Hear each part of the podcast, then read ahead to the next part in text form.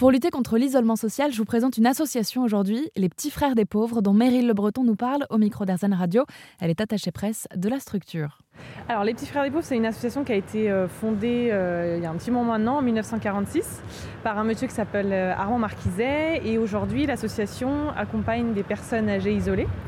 Euh, donc c'est des équipes de bénévoles dans toute la France euh, qui se rendent au domicile des personnes âgées pour les aider à rompre leur isolement euh, du quotidien. On estime avec notre baromètre qu'on a sorti en 2021 qu'il y a 530 000 personnes qui sont en situation de mort sociale. Donc c'est des gens qui ne voient personne au quotidien, ni famille, ni amis, ni réseau associatif, ni voisinage. et donc il y a vraiment de fait, l'association Les Petits Frères des Pauvres ne peut pas lutter contre l'isolement des 530 000 personnes, c'est impossible, avec les 15 000 bénévoles. Euh, donc c'est important effectivement que chaque citoyen, quel que soit son âge, euh, voilà, euh, ajoute sa pierre à l'édifice, j'ai envie de dire, et chacun peut agir à son échelle à l'isolement des personnes âgées. Mais effectivement, on l'a vu pendant la crise sanitaire, l'isolement, elle, ne touche pas que les personnes âgées, elle touche aussi les, jeunes. Pardon. On le voit quand on interroge les jeunes euh, voilà, sur les liens qu'ils ont avec leurs grands-parents. On sait qu'il y a quand même une sorte d'admiration envers son, grand-père, sa grand-mère.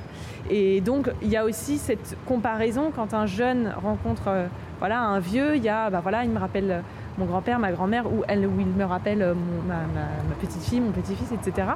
Donc oui, de fait, c'est primordial. je pense qu'il n'y a pas les personnes âgées qui, ont quelque chose à apprendre aux jeunes. Il y a vraiment euh, des deux côtés, chacun a, des choses à apprendre à l'autre.